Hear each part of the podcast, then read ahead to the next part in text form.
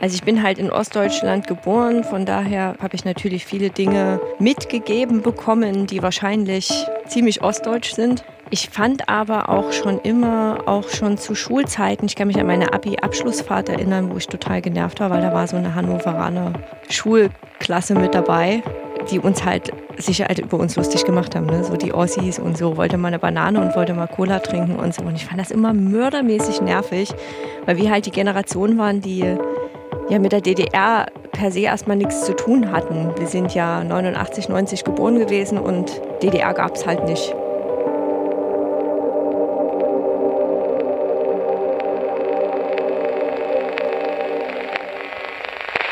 Herzlich willkommen zum Podcast Keine Jungpioniere. Für meine Gäste hier gibt es eigentlich nur eine Voraussetzung. Sie dürfen eben keine Jungpioniere mehr gewesen sein in der DDR.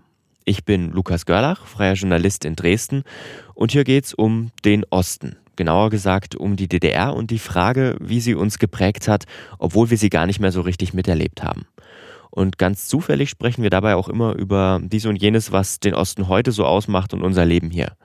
Darum geht es auch in meinem Gespräch mit Antje Wonneberger. Antje ist Maskenbildnerin, Sie ist viel auf Bühnen unterwegs, Filmsets und Fotoshootings und sie ist eine der Initiatorinnen des Comic-Projekts Sascha und Sascha, die mit Humor gegen Schubladen, Diskriminierung und festgefahrene Rollenbilder kämpfen. Ganz nebenbei ist sie noch in Dresden beim Branchenverband der Kultur- und Kreativwirtschaft Aufsichtsrätin für die darstellenden Künste. Viel Spaß beim Zuhören.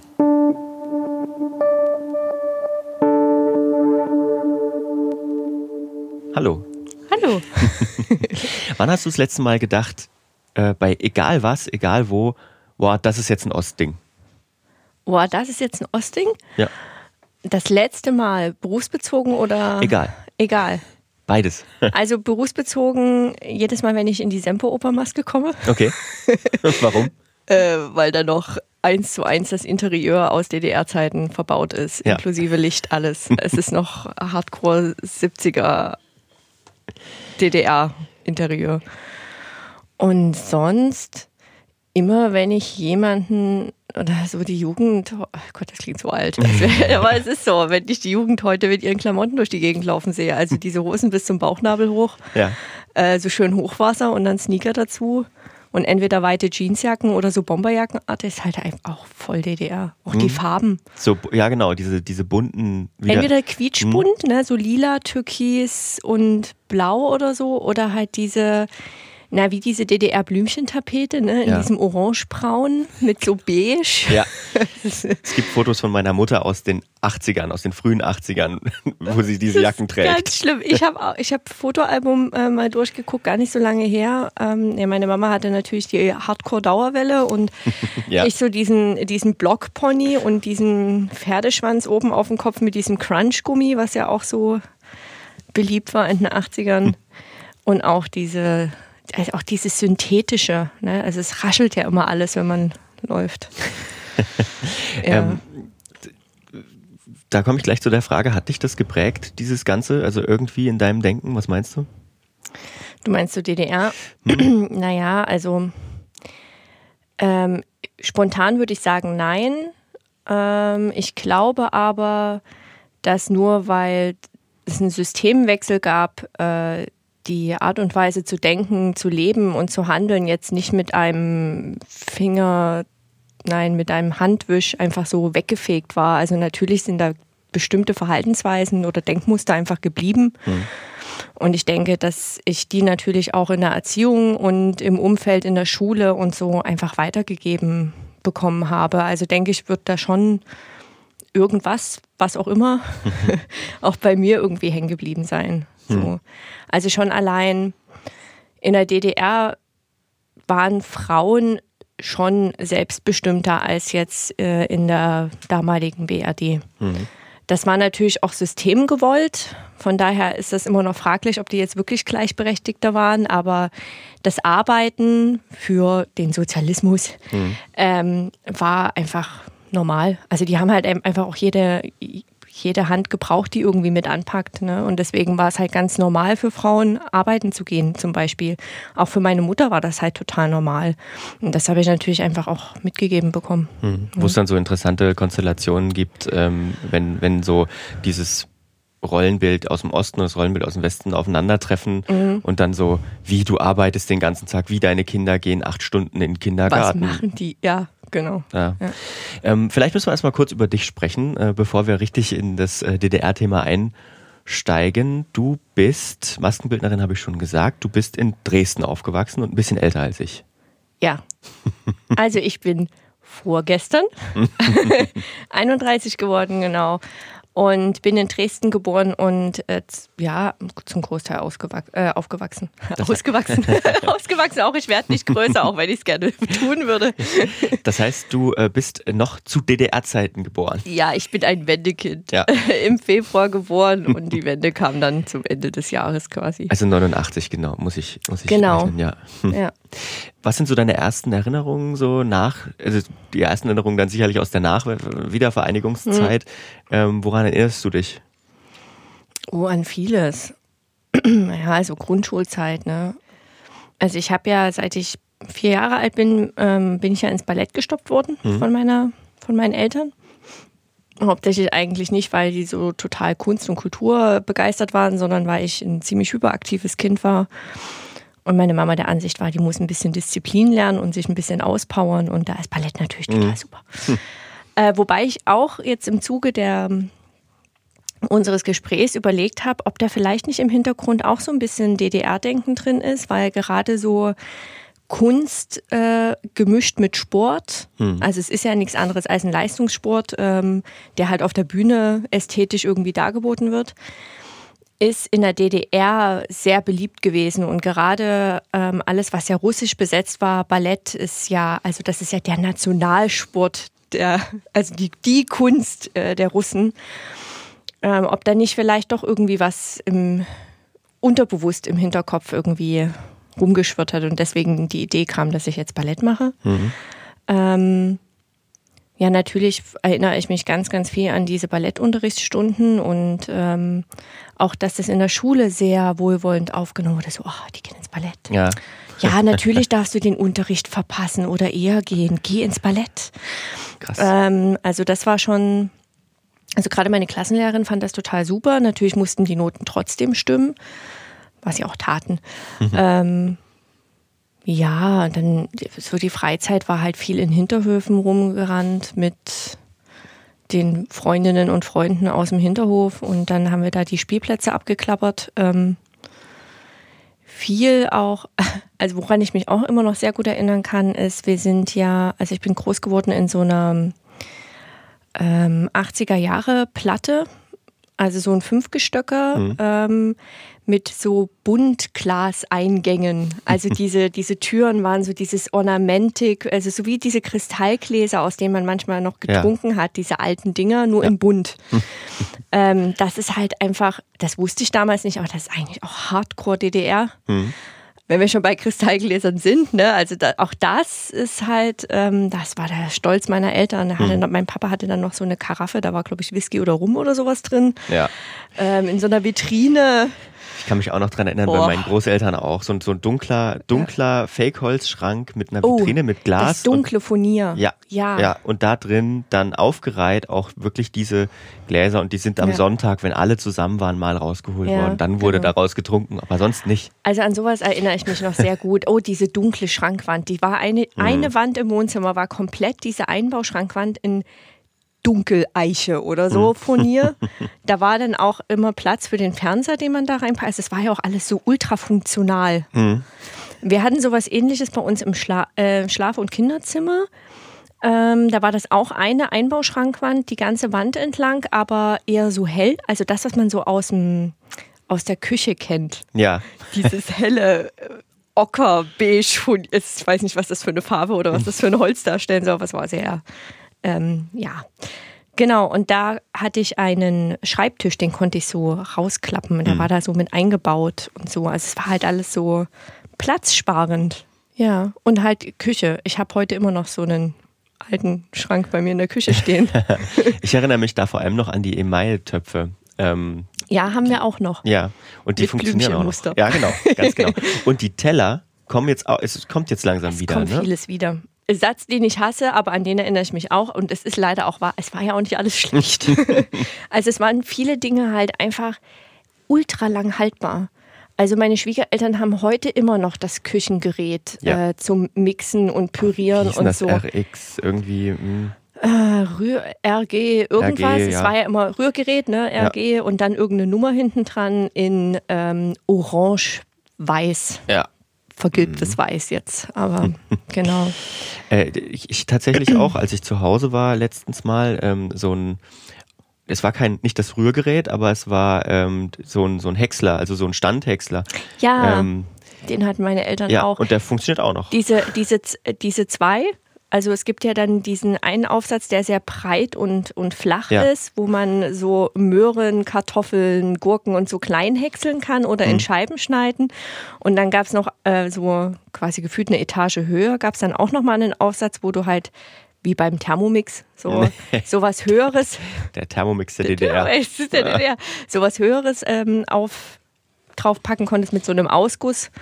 Ähm, da haben wir immer Milchshake drin gemacht. Bananenmilchshake. Hm? Bananenmilchshake im ja. DDR-Rührgerät ist auch schön. Ja.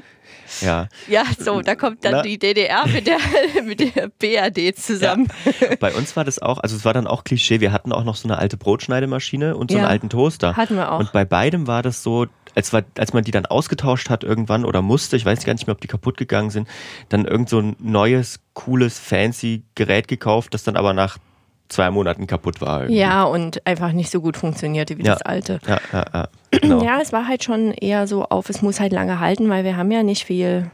Ja, beziehungsweise ausgelegt. halt auch andere Wirtschaft, ne? Also ja. so, dass, dass man halt sich überlegen musste oder überlegt hat, wir bauen das jetzt nicht für den Konsum, sondern ja. ähm, um halt den Lebensstandard irgendwie angemessen zu halten, weil wenn die Diskrepanz zu groß wird zum Westen, ist auch blöd. Mhm. Gehen wir mal die ganzen Haushaltsgeräte durch. Wir haben auch noch, wir haben auch noch eine uralt Waschmaschine von Anno dazu mal. Ich weiß, dass Tom, mein Mann, die in der WG äh, hatte. Und ich glaube, der hat ihn von der Großmutter geschenkt bekommen. Also es war auch irgendwie gebraucht. Die hatte sich dann eine neue zugelegt und er hat halt die alte, die funktioniert immer noch. Ja. Total super auch. Und ist sogar relativ sparsam. Mhm. Ich erinnere mich auch noch an eine Waschmaschine von meiner Oma. Das muss also in den 90ern gewesen sein. So eine Ach, nee, eine Schleuder. Nur eine Schleuder. Nur eine die, Schleuder. Ne, die konnte mhm. nicht waschen, aber die ja. konnte schleudern.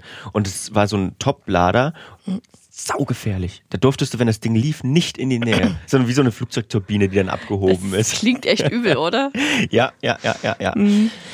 Das sind alles so Sachen, glaube ich, ähm, und das ist mir jetzt in, ich habe ja schon einige Gespräche jetzt für den Podcast geführt, ist mir immer wieder aufgefallen, dass das so Sachen sind, die sind einem als Kind natürlich nicht aufgefallen. Also zumindest nee. nicht als DDR typisch aufgefallen, weil man hat diese, diese Sensibilität nicht. Ähm, ja, man nimmt es so als selbstverständlich wahr. Also man hinterfragt es ja, ja, auch nicht. Als Kind ist es halt da, glaube ja. ich. Wann hast du so das erste Mal bewusst gedacht, okay, das ist jetzt offenbar irgendwie, es hat was mit der DDR oder der Vergangenheit dieses, dieser Region hier zu tun? Mm, also es war auf jeden Fall auf dem Gymnasium und ich nehme mal an, dass es irgendwie so im Zuge des Geschichts- und Gemeinschaftskunde, also Politik- und Wirtschaftsunterricht mhm. irgendwie stattgefunden hat, dass ich dann mal angefangen habe, so wirklich drüber nachzudenken. Und natürlich, das ist jetzt aber einfach auch, weil es 30 Jahre her ist, ne, jetzt so in den, in den letzten paar Jahren mhm. einfach, ist es, finde ich, kommt das nochmal wieder sehr geballt wieder auf. Mhm. Ich denke mal, das wird auch ein bisschen so an den politischen Unruhen und so ein bisschen liegen, mhm. dass Leute sich einfach viel mehr Gedanken machen und viel mehr politisiert werden.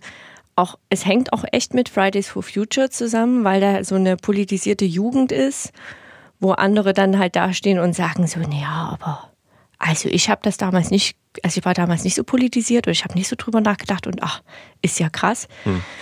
Ähm, aber so Sätze zu hören wie, naja, die Jugend ist ja so unpolitisch, mhm das kenne ich von damals auch. Ja. Und ich bin da auch ähm, auf der Straße mitgelaufen und habe also irgendwie wahrscheinlich echt zu Gymnasiumszeiten in der Grundschule macht man sich da irgendwie noch keine Gedanken drüber. Mhm. Kommt so in der Pubertät, wenn man anfängt, sich glaube ich auch so ein bisschen vom eigenen Elternhaus abwabeln zu wollen ja. und Dinge hinterfragt einfach. Das ist auch ein ganz großes Thema, glaube ich, diese Politisierung, beziehungsweise die, die, die, die Jugend, die irgendwie politisch ist, weil ich glaube nämlich auch nicht, dass das jemals so war, dass die Jugend unpolitisch war. Glaube ich auch nicht. Ähm, ja. Gerade wenn, also allein wenn man sich anguckt, wie viele Nazis ins, ins, in den 90ern gab, da kann man doch nicht sagen, ja. dass eine Jugend unpolitisch ist. Man ja. wollte es halt einfach nur nicht sehen. Nee. Ne? Ich ja, die waren mit anderen Dingen beschäftigt. Ja, ja, ja. Und ich finde, deswegen finde ich das gut, dass das jetzt gerade zum, ob das jetzt nun wegen an dem Jubiläum liegt oder so, ist erstmal dahingestellt, aber das ist jetzt äh, immer mehr wieder ins Blickfeld rückt und vielleicht dann nochmal, gibt es vielleicht nochmal irgendwann so eine andere Welle in 20 Jahren vielleicht, wenn das noch ein Stück weiter weg ist und ja. hoffentlich, hoffentlich die Unterschiede, die es immer noch gibt, sehr, sehr klein geworden sind, ähm, dass man dann vielleicht nochmal auf eine andere Art und Weise reflektieren kann, weil im Moment kann man ja, glaube ich, nicht sagen, dass wir nicht noch in einer Debatte drinstecken, weil ja, wir hängen noch total drin. Komplett, ne? Also. Wie sehr siehst du dich als Ostdeutsche? Uh, schwierige Frage.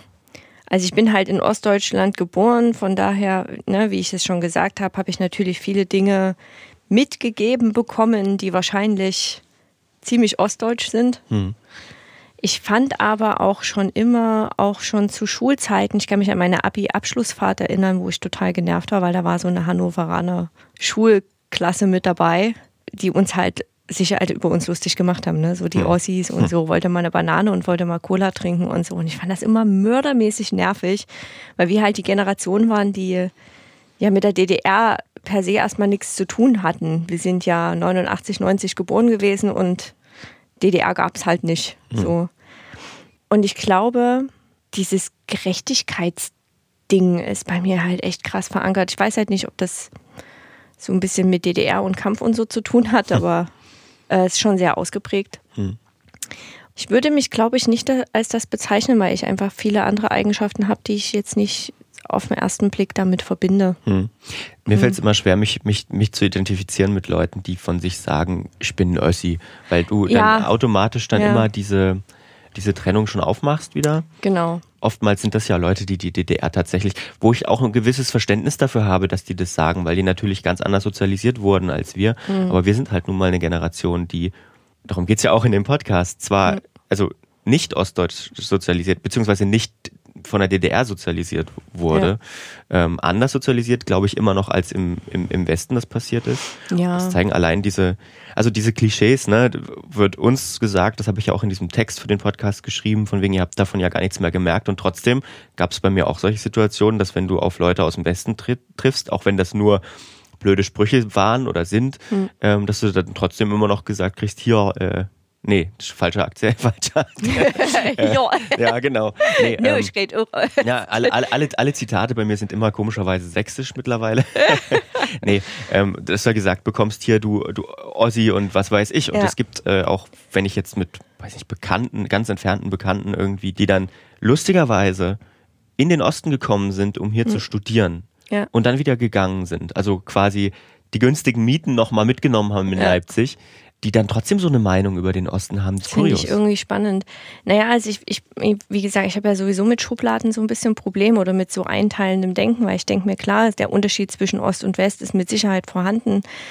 Ob das jetzt Regime oder einfach Regionen äh, abhängig ist, sei mal dahingestellt, weil ich sehe auch den Unterschied zwischen Norddeutschland und Süddeutschland. Mhm. Und ich sehe auch einen Unterschied, wenn ich nach Norwegen gehe und äh, wieder zurückkomme ich glaube, das macht auch viel mit der Umgebung und viele andere Eigenarten, die jetzt so mit dem DDR-Regime und mit dem Ostdeutschsein jetzt so viel nicht, nicht zu tun haben. Hm. Und ich habe auch immer eher so ein Anti-Denken gehabt. Und ich finde es auch sehr spannend, weil ich, es gibt ein paar Ostdeutsche, die auch schon immer sehr reflektiert und sehr kritisch waren. Und mit denen identifiziere ich mich eher als mit Leuten, die gesagt haben, nur die DDR, es war doch alles schön. Ne, war doch alles gut, ich hm. weiß gar nicht, was ihr habt. Ich hätte es gerne wieder war so ein bisschen Sicherheit und so. Na, was denn einen äh, die Sicherheit war, war der anderen Person die Eingrenzung ähm, in ihrer eigenen Freiheit hm. wählen zu können, was sie sein will oder was sie tun will und so. Von daher glaube ich, dass es so das Ostdeutschsein hm. auch nicht gegeben hat. Das ist so ein, naja, so ein rückwärtsgewandtes Denken und wir machen dann Einheitsbrei draus. Ja. Ja, ich denke immer, weil was man vergisst ist, ne, ich glaube, das waren zur Hochzeit 17 Millionen Menschen, die in der DDR gelebt haben mhm. und das über 50 Jahre quasi. da, da, muss man sich doch mal überlegen, das ist, sind doch Sachen passiert. 50 Jahre sage ich schon, äh, 40 Jahre. Mhm. Ähm, da ist so viel passiert. Das, ist eine, das sind mehrere Generationen. Das ist ganz viel Geschichte, ganz viel Wasser, das die Elbe runtergeflossen ist. Dann sehr dreckiges Wasser, ähm, aber. und sie sind trotzdem drin geschwommen. Und sie sind trotzdem drin geschwommen. ähm, ja, ich glaube, man kann das alles nicht über einen Kamm scheren, um nee. also die Floskelwolke zu, zu, zu bemühen. Kommst du auf deiner Arbeit oder bei deiner Arbeit äh, damit in Kontakt, jetzt mal abgesehen von der Semperoper, die ich äh, kenne auch schon sozusagen den Backstage-Bereich, das ist mhm. ja bei der Semperoper, man sieht immer nur die Front, diese schöne Radeberger Brauerei sozusagen. Ne? genau. Ähm, aber hinten ist ja so ein ähm, DDR-Bau, der von außen ja. ganz interessant aussieht tatsächlich, mhm. mit der, äh, wie heißt denn die Bühne, Semper 2 oder so, mhm. die da auch äh, ist, ja. aber das ist wirklich auch ein DDR-Verwaltungsgebäude, das da hinten dran hängt. Ja, naja, ja, äh, Verwaltung auch, aber weniger. Es sind halt hauptsächlich auch die mhm. Werkstätten, ja. ähm, die Umzugsräume für die Darsteller und Darstellerinnen, mhm. äh, Ballettprobenräume und so weiter und so fort. Also es ist halt ein, es ist halt, ich glaube, ein 70er Jahre Bau oder so, 60er, 70er Kubus mit mhm. diesen abgetönten Scheiben, was ja, ja. auch so Gold, goldglänzend, glaube ich, Gold verspiegelt. Ja, irgendwie, so. so. Ne? Äh, ist halt auch denkmalgeschützt, mhm. weswegen eben alles immer noch so aussieht, wie mhm. es aussieht, weil es eine, einen riesen ähm, Geldaufwand und Diskussionen mit sich zieht, das mhm. ähm, alles umzubauen. Also ich finde, ich muss sagen, ich finde architektonisch habe ich mit dem so sozialistischen Realismus wenig Probleme. Also ich finde das tatsächlich nee, sehr spannend. Aber es ist absolut unfunktional für die heutige ja. Ansprüche. Es ist also, das finde ich immer sehr spannend, weil es gibt ja durchaus Vorstellungen von der Semperoper, die auch im TV übertragen mhm. werden und so. Und ich sitze dann immer hinten in der Maske und denke so, oh, komm, lass uns mal wieder zaubern ne. in diesem wunderschönen, warmen, gelben Licht, ja. wo man das Gefühl hat, wenn ich das Make-up ins Gesicht packe, dann läuft es sofort wieder weg, weil die Lampen auch sehr warm sind. Oh. Ähm, also das ist, ähm, das ist wirklich DDR, DDR. Mhm. An sich ist in der Maskenbildnerei Natürlich sind viele neue Materialien hinzugekommen. Mhm. Aber die Art und Weise, mit denen zu arbeiten, ist halt altes Traditionskunsthandwerk und da hat sich in gefühlten Jahrhunderten nicht viel verändert, mhm. außer die Materialien und wie ich mit denen halt vielleicht umgehe, so ein paar, paar Kleinigkeiten, aber so das Grobe ist halt immer noch dasselbe. Also ja, wir arbeiten, also wenn man so Perücken herstellt, es gibt ein paar Theater, die sind da ein bisschen mehr am Puls der Zeit, es gibt welche, die sind halt nicht so. Mhm damals sind Perücken sehr, sehr viel mit Baumwollerbsthöhl hergestellt wurden. Dann gibt es aufgrund der immer mehr hochauflösenden Verfilmungen auch mhm. oder dass die halt auch aufgenommen werden, die Theater- und Bühnenvorstellungen und dann im Kino oder auf äh, Fernsehleinwand übertragen werden, gab es dann halt eine Entwicklung hin zu synthetischen Tönen, die sehr, sehr hautfarben und sehr transparent mhm. wirken mhm. und sich halt einfach gut weggucken. Es gibt eine Mischung aus beiden. Das ist, also das finde ich sehr spannend zu beobachten. Die alten Holzköpfe, auf denen äh, Perücken aufgestiftelt werden, so nennt man das. Also gibt so kleine, sieht aus wie Stecknadeln, nur mhm. ohne diesen Kopf hinten dran. Ne? Das sind ähm, so Stiftchen, mit denen man dann auf den Holzköpfen die Perücken festmacht. Äh, das sind immer noch dieselben. Also hm. die sind, damals hat man in der DDR noch so ein Gesicht reingeschnitzt, das fand ich immer ein bisschen creepy. Äh, das lassen sie jetzt mittlerweile weg. Es ist also auch da ein bisschen minimalistischer geworden, das Design.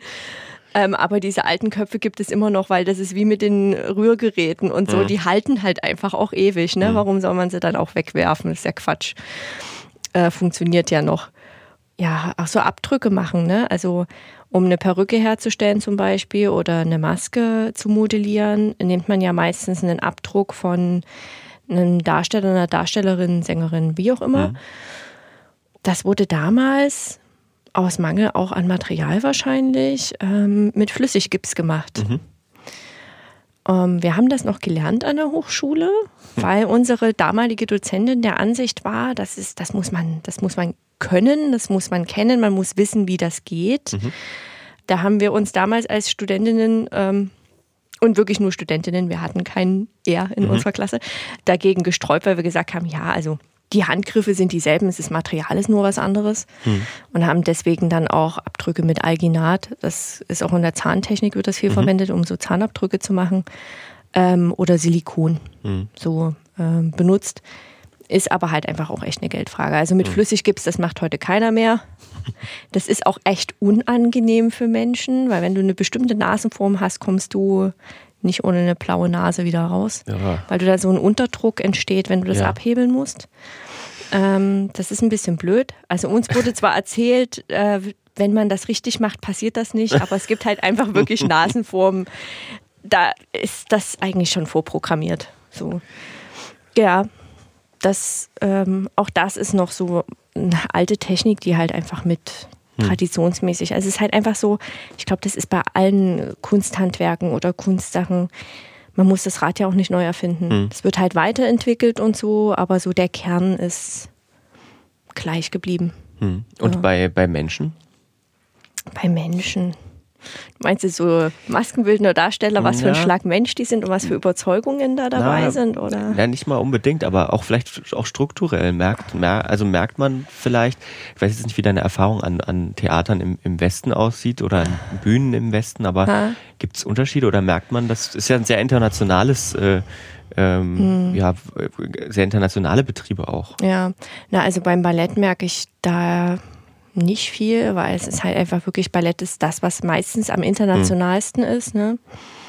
Ähm, du merkst es, wenn Balletttänzerinnen oder Balletttänzer aus den östlicheren Regionen, also Russland, ähm, ganzen slawischen Länder kommen, dass da viel, viel mehr Drill und Disziplin dahinter ist. Das, glaube ich, hängt halt einfach mit dieser typischen, was ich sagte, Russland Ballett ist das national, der nationale Stolz.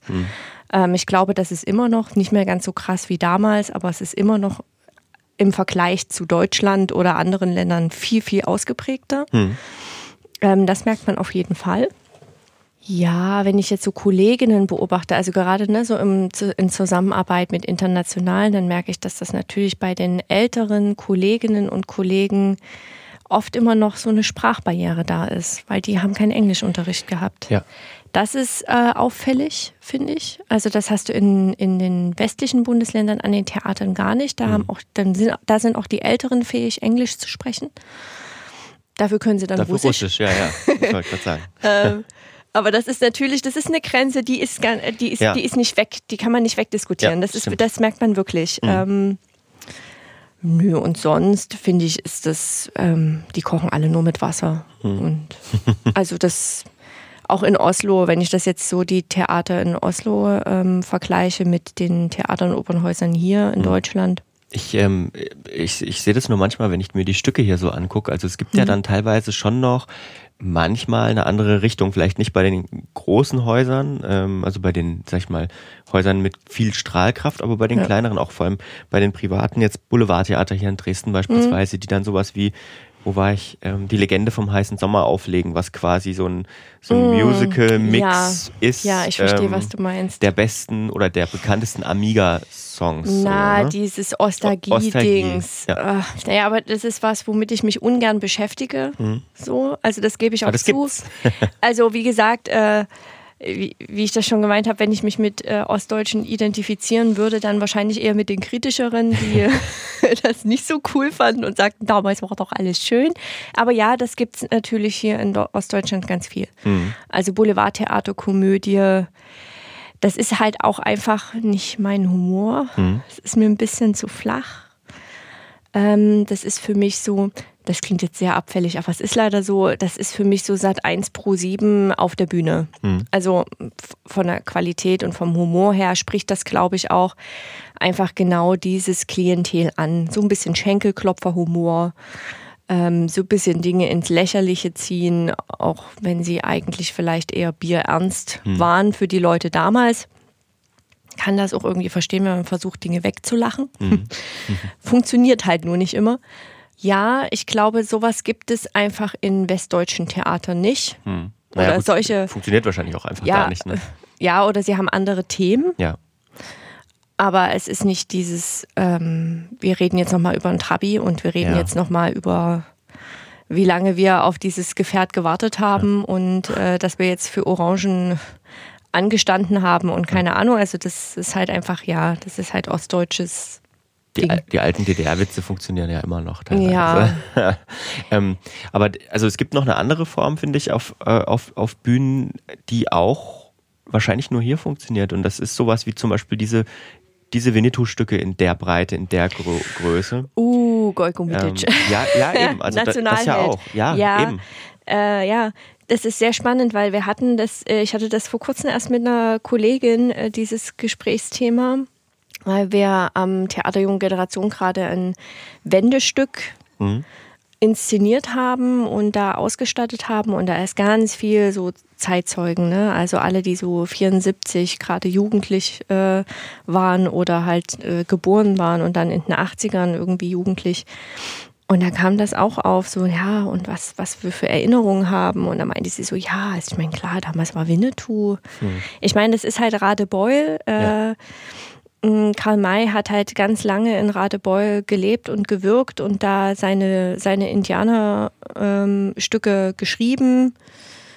Und wenn man in Radebeul arbeitet oder in Radebeul wohnt, kommst du einfach nicht drum rum. Da gibt es ein Karl-May-Museum. Ja da gibt es alljährlich das Karl-May-Fest und da werden natürlich ständig Darsteller ja. mit äh, in Anführungsstrichen Indianerperücken und auf Pferd durch die, durch die Straßen gejagt quasi mhm. und die Leute finden es toll. Mhm.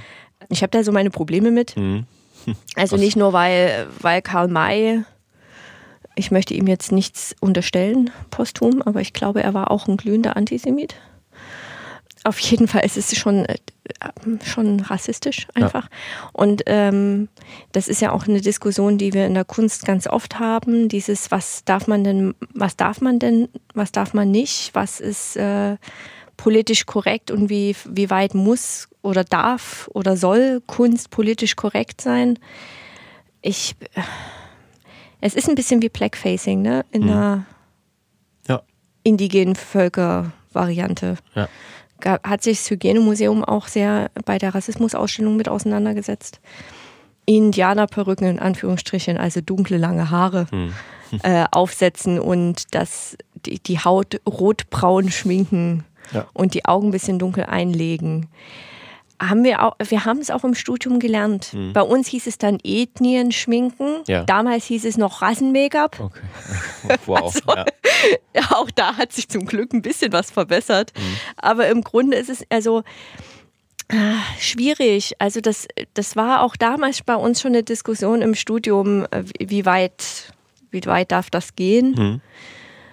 Und naja, das hängt vielleicht auch ein bisschen mit der DDR zusammen, ne? weil so diese Vielfalt, hm. die, war, die war ja nicht vorhanden. Hm. Die war ganz lange einfach nicht vorhanden. Da kam niemand rein und niemand groß raus. Ja. So. In der, außer, sag ich jetzt mal, in der Durchschnittsbevölkerung. Außer Russen, ja. sag ich mal. Ne? So. Und, und ich, also es gibt ja auch die Theorie, dass, ähm, dass man sich diesen Stoffen zugewendet hat oder dass die gerade hier, ich meine, Winnetou ist ja ein Westprodukt im Prinzip, mhm. ähm, also Winnetou an sich, aber es gab ja in der äh, DDR dann Pendants, die dann, äh, in, ich glaube, in Serbien gedreht worden sind mhm. oder in Kroatien, dass eben dieser Blick nach außen oder dieses Reisefieber, dass diese Stoffe eben so interessant waren, weil die Leute hier nicht ähm, die Sehnsucht hatten. Die Sehnsucht hatten, genau. Ja. Und ähm, das ist höchst problematisch heute, da stimme ich dir vollkommen, mhm. vollkommen zu. Ähm, ja, man muss es halt zeitlich auch einfach ein bisschen einordnen. Ne? Ja. Also es, wie gesagt, es hat für alles eine Erklärung und es ist halt eben, solange ich nicht sage, es war ja damals alles gut, nee, mhm. war es halt nicht so. Ähm, es gibt da durchaus kritische Punkte dran, aber es ist in vielen Dingen einfach verständlich. Mhm. So. Umso wichtiger ist es aber halt, dass die Entwicklung heute einfach weitergeht. Ja, also ja. sie geht langsamer, als ich das manchmal wahrhaben will und vermute. aber es entwickelt sich trotzdem weiter. Also es gibt, kommen ganz viele junge Maskenbildnerinnen und auch mhm. Darstellerinnen und Darsteller nach, die sagen, das will ich nicht ja. und das mache ich nicht mit. Und das finde ich auch gut so, auch mhm. wenn natürlich da Diskussionen entstehen. Aber genau diese Diskussion, die braucht es halt eben auch, ja. sozusagen, dass, dass äh, wir haben wir haben das 21. Jahrhundert, das können wir nicht mehr machen. Ja. Da kommen dann mhm. sicherlich auch Regisseurinnen und Regisseure nach, die dann auch noch einen anderen Dreh und ja, einen anderen Blickwinkel haben ja. einfach. Genau. Also es, ent, es entwickelt sich, ähm, die, die Kultur entwickelt sich hier nicht staatlich gelenkt. Äh, ja, so. nicht mehr, zum Glück. Ja, ja, das ist ein ganz großer Unterschied zur DDR. Und da spielte der Staat ja eine richtig, richtig wichtige Rolle, wie in allen Lebensbereichen. Ähm, vielleicht nochmal ganz kurz, du hast von deiner Ausbildung schon gesprochen. Du hast gesagt, ihr habt teilweise Techniken gelernt, die es heute nicht mehr gibt ähm, im Studium, die aber in der DDR verbreitet waren. Äh, Du hast äh, auch von anderen Berührungspunkten gesprochen. Wo hat das in deinem Studium vielleicht eine Rolle gespielt? Also du hast ja in Dresden hier äh, deine, deine Ausbildung äh, an der HFBK gemacht. Mhm. Ne? Mhm. Die gab es ja auch zu DDR-Zeiten. Ja. Uh. Es ist halt äh, ein traditionsträchtiges Haus, die Hochschule für Bildende Künste. Und mhm. das galt ja auch mal als ähm, Keimzelle der modernen Kunst. Also so wie Dresden an sich eigentlich. Ja, ja. Ne? Ist vielleicht auch so ein DDR-Ding, habe ich mal mir so überlegt, dass man so auf altbewährtes, traditionelles so viel Wert legt mhm. und so dieses, also ich bin stolz darauf, also so dieser Stolz auf, das ist jetzt hier die Keimzelle der modernen Kunst, mhm. aber das Einzige, was sich in die Neuzeit getragen hat, ist der Stolz auf, es ist die Keimzelle der Tradition, also der, der modernen ja. Kunst. Und damit schläft es aber so ein bisschen ja. ein. Also dieser Kampf darum, modern zu sein, hm. der ist echt zäh. Hm. Zumindest in Dresden. Ich finde, in Leipzig sieht das nochmal ein bisschen anders aus. Ja. Die kriegen es irgendwie einen Ticken besser hin. Ähm, das liegt wahrscheinlich aber auch daran, dass da nicht so ein barocker Zuckerdosenkern vorhanden ist, der touristisch so so viel Tragkraft hat, dass da halt eben auch ganz viel Aufmerksamkeit und Geld in dieses Bewahren von mhm. diesem alten Barocken und hm, geht. Äh, ansonsten, ich schwierig. Die Lehrerinnen und Lehrer sind halt natürlich auch in der DDR schon ja. Maskenbildnerin, Maskenbildner, äh, Bühnenbildner, Bühnenbildnerin und so gewesen. Mhm. Ich habe den Vergleich zu anderen Schulen nicht ähm, würde aber behaupten, dass der weibliche Anteil bei uns relativ hoch ist mhm. oder auch war. So, der geht jetzt wieder zurück im Zuge des Zusammenlebens mhm. zwischen Ost und West. In leitenden Positionen waren trotzdem immer mehr Männer. Mhm. Also, das ja. ist äh, Rüben wie Nüben, ja, völlig ja, wurscht. Aber so, also auch was die Techniken anbelangt, das hatte ich halt schon gesagt, auch was die Bücher anbelangt. Ja äh, gerade bei Anatomie, also wir haben auch Anatomieunterricht gehabt, künstlerische Anatomie, da gibt es den Herrn Professor Bammes. Den haben wir selber nicht mehr gehabt im Unterricht, aber der hat äh, mehrere Bände zur künstlerischen Anatomie mhm. selber quasi gezeichnet, entwickelt, geschrieben und so. Das war die anatomische Bibel bei uns. Mhm. Und das ist es auch heute noch. Also wenn ich, also ich, ich bin jetzt, das muss ich kurz rechnen. äh, 2012 bin ich äh, von der Hochschule abgegangen. Mhm. Und äh, die Studentinnen, die jetzt eintreten, haben immer noch Herr Professor Bammes. Großartig. Und auch meine Schwester, meine älteste Schwester ist auch Maskenbildnerin. Mhm. Auch die, die hatte noch Unterricht beim Herrn Bammes. ähm, also das ist, das zieht sich durch. Wir hatten Anatomieunterricht beim Herrn äh, Chandor Doro. Der war Schüler bei Bammes. Ja. Also es ist halt, es ist ein sehr kleiner, kleiner Kosmos. Ja. Die Frisur ist, glaube ich, auch zu DDR-Zeiten ähm, verlegt und als Buch genutzt Volk und worden. Wissen. Ja, ja, wahrscheinlich irgendein anderer Verlag, ja. Die, die Frisur ist ähm, so ein Stilkundebuch von mhm. Frisuren vom alten Ägypten bis zur Neuzeit. Also die Neuzeit waren dann die 80er. Das sind einfach Bücher, die sind, die sind auch heute noch gut. Also man muss sie natürlich auch wie viele andere Dinge im historischen Kontext lesen. Mhm. Da sind so ein paar Dinge, wo man dann halt eben denkt, ja, das geht heute nicht mehr, wie ne, wir hatten damals Reisenschminken. Ja. Es ist, ja, es sind halt ein paar Dinge, die muss man auch nicht neu erfinden. Das ist halt wie mit dem Fahrrad, ne? Ja, ja, ja. Funktioniert halt gut. Warum soll ich es jetzt? Also man kann es halt tunen. Ja.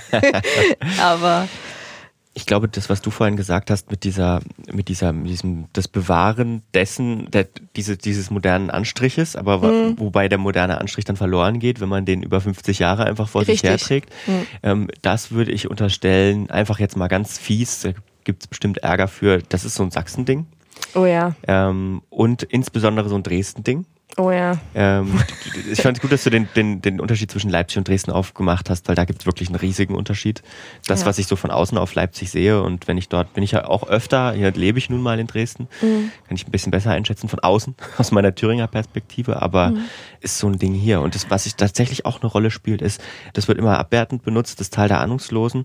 Mhm. Ähm, viele Leute, mit denen ich spreche, die hatten wirklich kein Westfernsehen. Das ist, das ist kein Witz. Ja. Ähm, die, du kannst über, du kannst mit Leuten aus Mecklenburg Brandenburg, du kannst mit Leuten aus Thüringen, mit Leuten aus Sachsen-Anhalt und mit Leuten aus Leipzig kannst du über, weiß ich nicht, über Magnum sprechen und über irgendwelche, irgendwelche Serien, die damals im Westen gelaufen sind. Ja. Das geht hier nicht. Ja, naja, obwohl es auch da gibt es natürlich Leute, es ist halt auch so eine Veranlagung, ne? Was für ein Typ Mensch mhm. warst du äh, oder was für ein Typ Mensch bist du? Bist du jemand, der das total super findet, wenn dir ganz viel abgenommen wird, mhm. der an sich nicht gerne kontroverse Diskussionen hält und Spannungen meinetwegen auch nicht aushält und lieber mal so im Strom mitschwimmt, dann ist das für dich ein total gutes System gewesen. Mhm. So, ne? Hast so deine, so vorgegebener Weg, musstest dich nicht viel um äh, Dinge kümmern, weil das hat ja der Staat übernommen.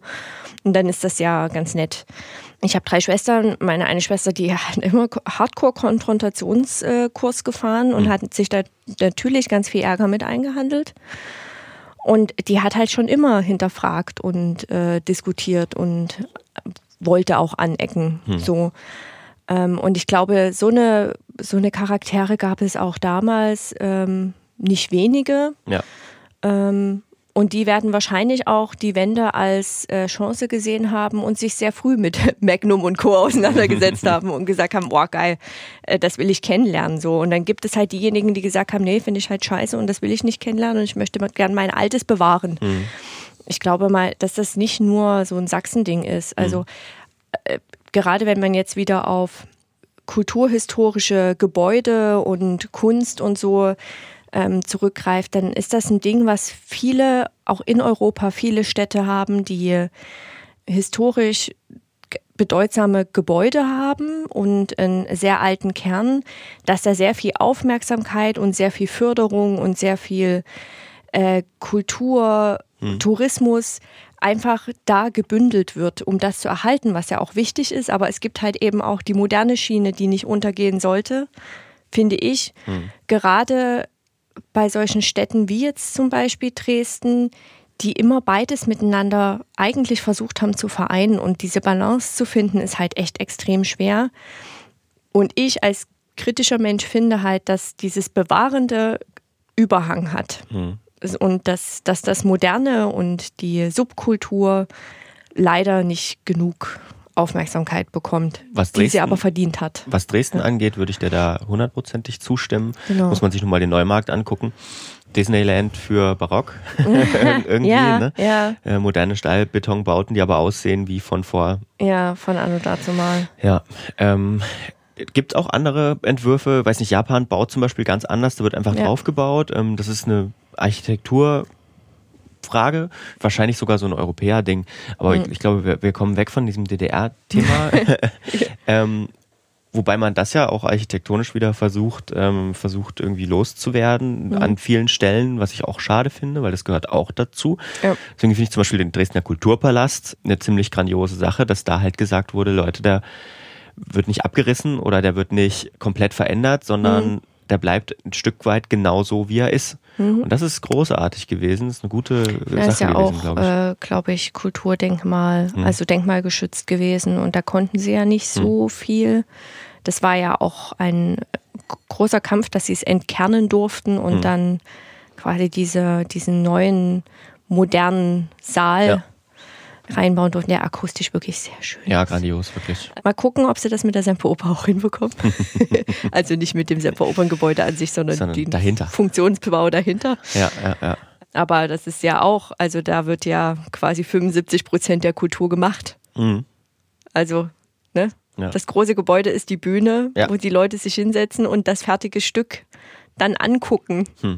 Aber gemacht wird die große Kunst äh, in dem Funktionsbau dahinter. Ja, stimmt. Genau. Ja, äh, sehr spannend mit dir darüber zu sprechen. Wir haben jetzt gar nicht so richtig über Gleichberechtigung gesprochen. Das wollte ich eigentlich auch noch ansprechen. Du hast am Anfang mal gesagt, denn du hast ja ein tolles Projekt. Sascha und Sascha heißt es. Vielleicht sagst du noch mal ganz kurz, worum es da geht. Äh, Sascha und Sascha ist ein Comic-Projekt. Mittlerweile sind wir zu dritt, äh, Yvonne, Joanna und ich und ähm, ein Pool aus äh, Illustratorinnen und Illustratoren.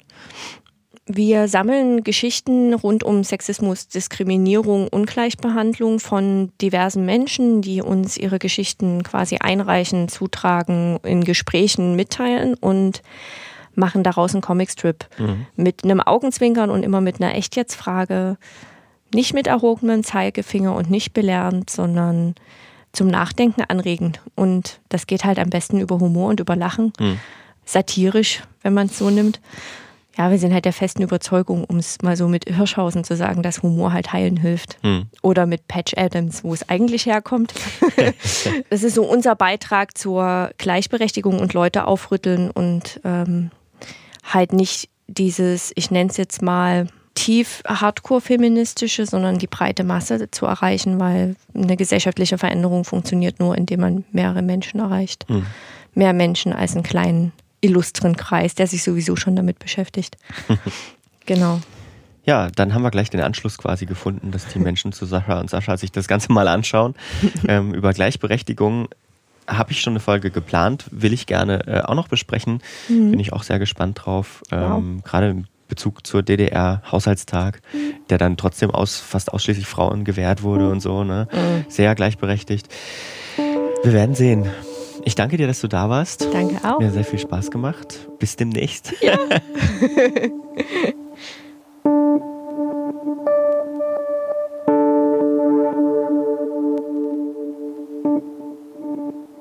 Vielen Dank fürs Zuhören. Ich würde mich freuen, wenn ihr auch in zwei Wochen wieder dabei seid. Abonniert den Podcast ganz einfach dort, wo ihr eure Podcasts so hört und schreibt fleißig, was ihr davon haltet, in den Kommentaren auf keinejungpioniere.de oder auf Twitter an kjp-podcast.